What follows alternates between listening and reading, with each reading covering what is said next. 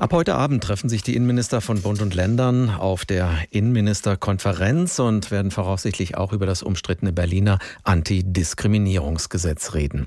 Nach der Tötung des schwarzen US-Amerikaners George Floyd ist auch in Deutschland eine Debatte über Rassismus entbrannt.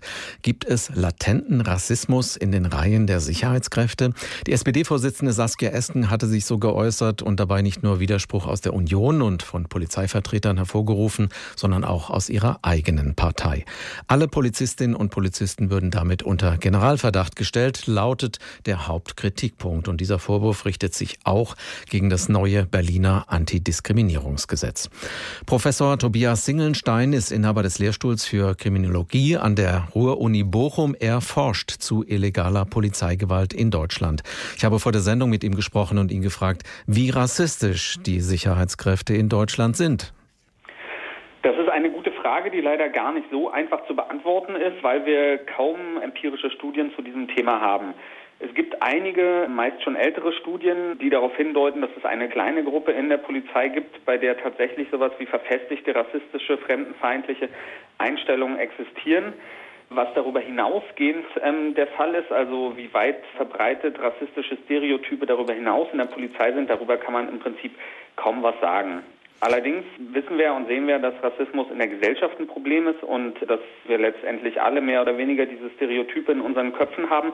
Deshalb muss man eben auch davon ausgehen, dass Polizeibeamtinnen und Polizeibeamte da keine Ausnahme darstellen. Es gibt kaum Studien, sagen Sie. Die Bundesregierung will jetzt mögliche rassistische Tendenzen in der Polizei wissenschaftlich untersuchen lassen. Ist das also aus Ihrer Sicht dringend nötig? Ja, ich halte das für eine sehr gute Initiative. Wir brauchen dringend mehr Informationen, damit wir fundiert über das Thema diskutieren und nach Lösungsansätzen suchen können. Viele dunkelhäutige Deutsche oder auch Migranten beklagen zum Beispiel überproportional viele Kontrollen durch Polizisten. Racial Profiling wird das genannt, wenn also vorwiegend bestimmte Bevölkerungsgruppen aufgrund von äußeren Merkmalen im Blick der Sicherheitskräfte sind. Sind das nur Vorurteile oder ist das belegt? Es ist in der Polizeipraxis natürlich normal, dass Polizeibeamte aufgrund ihrer Erfahrung, ihrer Einschätzungen von bestimmten Situationen handeln. Das machen alle Menschen ja so, dass sie eine Situation wahrnehmen und dann aufgrund ihrer Erfahrung da reingehen und handeln. Bei Polizeibeamten kann es natürlich, wenn das vorurteilsbasiert ist, besonders problematisch sein, weil sie eben in Grundrechte eingreifen dürfen und weil ihr Handeln auch Signalwirkung hat. Leider sind auch diese Fragen des Racial Profiling nur wenig untersucht. Es gibt eine Vielzahl von betroffenen Berichten auch eine ganze Reihe von Gerichtsurteilen inzwischen, die zeigen, dass das ein Problem in der Praxis ist. In Berlin wurde ein neues Antidiskriminierungsgesetz verabschiedet, das sehr kontrovers debattiert wird. Kern der Kritik ist, dass, wenn sich jemand von zum Beispiel Polizisten diskriminiert behandelt fühlt, er Klage auf Schadenersatz einreichen kann und dann der Polizist beweisen muss, dass er sich nicht diskriminierend verhalten hat. Werden Polizisten durch diese Bestimmung rechtlich benachteiligt und unter Generalverdacht gestellt? Nein, ich würde sagen, eigentlich ist das Gegenteil der Fall. Die Ausgangssituation ist eine grundlegend andere und wir müssen, glaube ich, mal ein bisschen den Wind aus dieser Debatte nehmen. Was dort geregelt worden ist, ist gar nichts Revolutionäres, Weltbewegendes, sondern ein Umstand, den wir aus der Rechtsprechung schon sehr lange kennen. Wir haben eine Situation, wo zwei Parteien in einem Rechtsstreit sich gegenüberstehen und die eine Partei über eine bestimmte Tatsache einfach sehr viel besser Auskunft geben kann als die andere. Und da werden dann eben Beweiserleichterungen für diese eine Partei vorgesehen.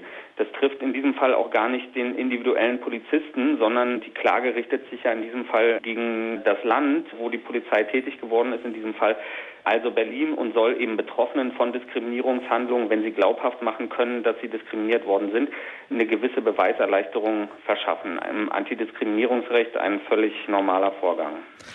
Vor allem CDU-Politiker sprechen sich trotzdem vehement gegen dieses Berliner Antidiskriminierungsgesetz aus. Sie wollen zum Teil sogar die Unterstützung verweigern, sollte in Berlin Bedarf an auswärtigen Polizeikräften bestehen.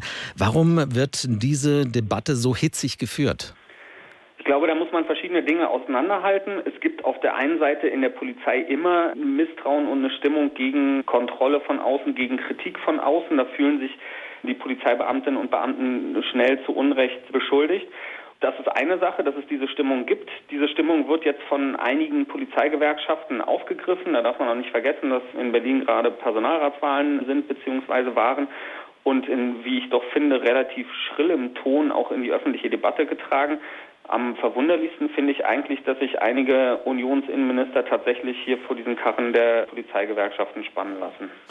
Schaut man sich nochmal die Ursache an, dann geht es um die mögliche Diskriminierung von Menschen, die meist dunkler Hautfarbe sind. Wenn dabei Gewalt von Polizisten ausgeübt wurde, haben die Opfer vor Gericht häufig keinen Erfolg.